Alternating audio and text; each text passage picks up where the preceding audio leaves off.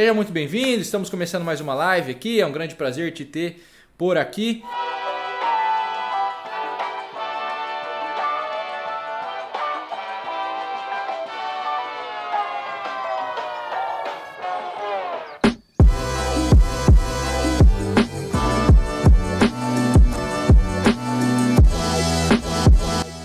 Perguntar, você está no nosso desafio ou não? Me conta aqui no comentário se você já pegou o prêmio de hoje e quem pegou o prêmio, o que, que achou? Quero saber. Vamos lá, me conte aqui nos comentários.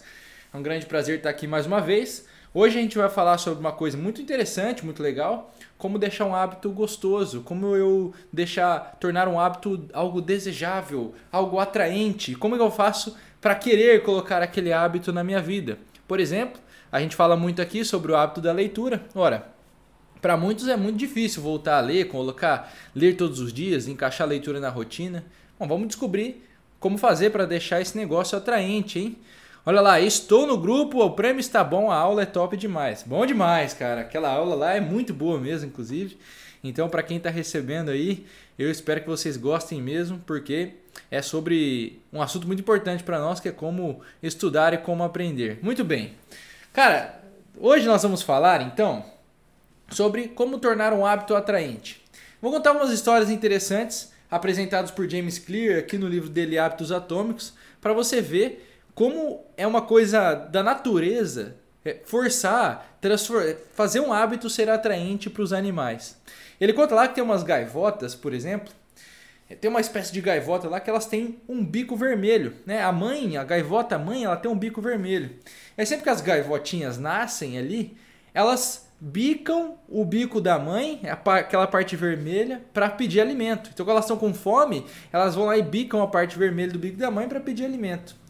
Aí teve um cara que ele falou: Cara, será que se eu colocar um bico de mentira e pintar ele de vermelho, vai funcionar? Aí ele pegou, pintou um bico lá, fez um bico de mentira, pintou a ponta de vermelho e colocou lá no ninho das gaivotas.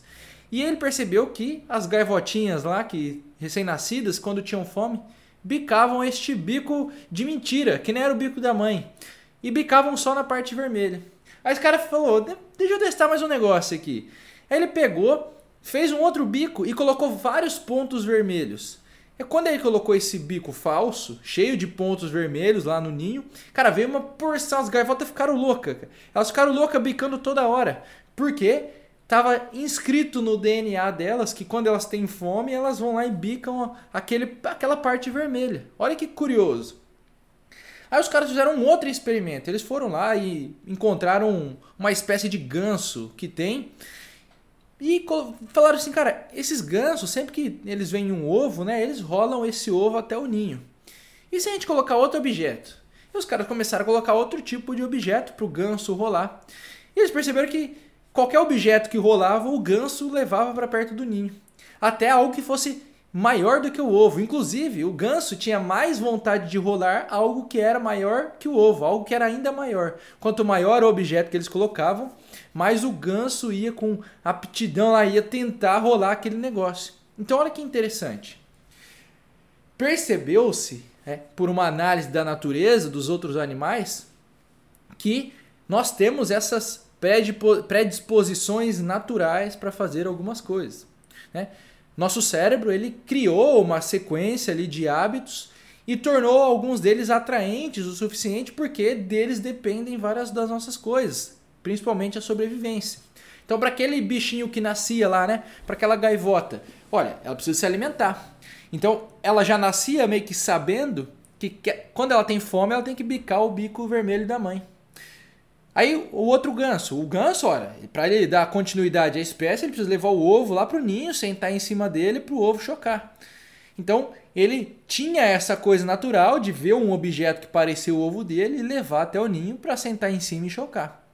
Pois bem, quando a gente olha para o ser humano, olha que interessante, há cerca de 50 mil anos já, o ser humano está inscrito dentro da gente que açúcar, sal, gordura são coisas boas. Por quê? Porque a gente precisava lá atrás, era escasso, e isso ajudava a gente a sobreviver.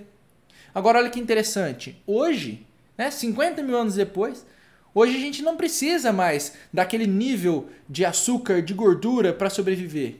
Só que as empresas de alimentos sabem disso, que a gente tem essa pré, essa tendência natural a desejar isso daí. Então elas vão lá e enchem os alimentos dessas coisas, porque a gente vai ficar com mais vontade de comer todas as vezes. Por isso que a gente chega né, a esse ponto onde muita gente fala: olha, o açúcar faz mal, tem que diminuir o açúcar. Por quê? Bom, justamente é verdade, a gente não precisa de todo aquele nível altíssimo que a gente precisava lá atrás, porque lá atrás isso era a nossa sobrevivência, hoje já não é mais. Agora veja que interessante. O que, que os caras, né, os estudiosos, eles perceberam? Olha, eles perceberam que quanto mais atraente for uma oportunidade, maiores as chances daquilo se transformar em um hábito. Inclusive, isso pode levar a um passo mais perigoso e mais fundo que isso que é transformar algo em um vício. Ora, quanto mais atraente a oportunidade, maiores as chances daquilo se transformar em hábito. Isso daí trabalha em cima do nosso desejo, sabendo que, olha só, a assinatura de todos os nossos hábitos, né? Todos os seus hábitos, eles têm uma assinatura, que é o quê? É um pico de dopamina. Então, o seu corpo ele libera um pico de dopamina quando surge o desejo de alguma coisa. Por exemplo, aparece a mensagem no seu celular ali, né? Aparece a notificação do WhatsApp daquela pessoa que você adora receber mensagem. Cara, você fica é um pico de dopamina, você fica doido para ver aquela mensagem. Não importa se você está num momento proibido, que você não pode olhar, cara, você fica louco para ver. Por quê? Porque é a liberação desse pico de dopamina. Então você vê que isso é utilizado em várias coisas. Por exemplo, eu posto uma foto no meu Instagram, né? Ah, pô, fiquei bonito ali, me arrumei. Hoje, hoje à tarde eu vou cortar a barba e o cabelo. Eu vou ficar bonito, vou postar uma foto. O que, que o Instagram faz? Ele faz aparecer like. Então eu fico começo a desejar cada vez mais likes. Porque olha, cada vez que eu recebo um like é um pico de dopamina. Olha, nossa, alguém gosta de mim. Olha, alguém gostou da minha foto. Então a, a, o ser humano ele foi notando isso daí e foi usando tanto para o bem quanto para o mal. Olha, por que tantas pessoas, né, tanta gente se vicia em pornografia? Porque ali naqueles vídeos tem uma sequência de imagens que liberam um pico muito grande de dopamina. Sim, coisa muito maior do que acontece na vida real. Mas aquele negócio é feito para isso, para você estar tá voltando o tempo todo. Olha, por que, que eu estou contando tudo isso? Porque a gente pode usar esse negócio a nosso favor, meu. A gente pode pegar esse conhecimento e entender, olha, eu preciso gerar Olha a palavra-chave aqui, olha. Eu preciso gerar uma antecipação e essa antecipação ela gera o um mesmo tanto ou, se não mais, é, desejo do que o próprio ato em si. Então, quando aparece notificação daquela mensagem, daquela pessoa que você gosta e você quer receber a mensagem, cara, a notificação já gera desejo suficiente para liberar um pico de dopamina e até, às vezes, é mais do que a mensagem, porque a mensagem pode até ser ruim, entendeu? então, assim, olha, a gente entende que se eu tornar essa antecipação atraente, eu tenho mais chances de transformar um comportamento em um hábito. Ora, pensando nisso, o James Clear propôs uma, uma, assim, ó, uma estratégia para você de fato colocar hábitos que não são atraentes dentro da sua vida. Que é como que eu faço para transformar um hábito em algo atraente, né? um comportamento em algo atraente? Vamos pegar o nosso exemplo aqui, né? Como eu transformo leitura, esse negócio que é pegar um livro branco com letras pretas, um negócio meio sem graça, né? E transformo isso em algo atraente. James Clear chama essa estratégia que ele criou de empacotamento de tentações. Empacotamento de tentações. Então ele diz o seguinte, e eu vou ler a frase dele. A frase dele é a seguinte, olha. É mais provável que você ache um comportamento atraente se conseguir fazer uma de suas coisas favoritas ao mesmo tempo. Então ele percebeu, olha, se eu fizer algo que eu gosto muito, bem próximo do hábito que eu quero colocar na minha vida, é mais provável que ele se torne atraente. Então, por exemplo, eu tenho, vamos pensar no exemplo aqui, né? Eu tenho que correr na esteira, né? Eu tenho que praticar exercício físico. E eu adoro assistir um filme. Então o que, que eu posso fazer? Olha, eu posso colocar uma esteira na frente da televisão e assistir um filme enquanto eu corro. Olha, o que, que é isso? É o empacotamento das tentações. Inclusive minha mãe faz isso. ela tem uma bicicletinha lá na casa dela e ela bota um filme lá no Netflix e começa a pedalar. E ela pedala uma hora, uma hora e meia. Então, ele percebeu, olha, eu posso colocar esses dois comportamentos muito próximos. Então a estratégia né, da nossa live de hoje é qual? Você colocar o hábito, o comportamento que você quer criar, por exemplo, a leitura, bem próximo de algo que você já faz e gosta muito. Um exemplo muito bom é que a Vanessa acabou de colocar, olha, eu tomo café todo dia às 8 da manhã. Olha, eu adoro café. É um hábito que eu já tenho, que já está enraizado e que já é atraente para mim. Então o que, que eu faço? Eu faço o seguinte, olha. Presta atenção que essa frase é a frase-chave. Ó, minha mãe aí, faço mesmo, é ótimo. A frase-chave. Depois que eu tomar o meu café, eu vou ler um livro por 10, 15 minutos. Ou, depois que eu ler um livro por 30 minutos, eu vou tomar o meu café.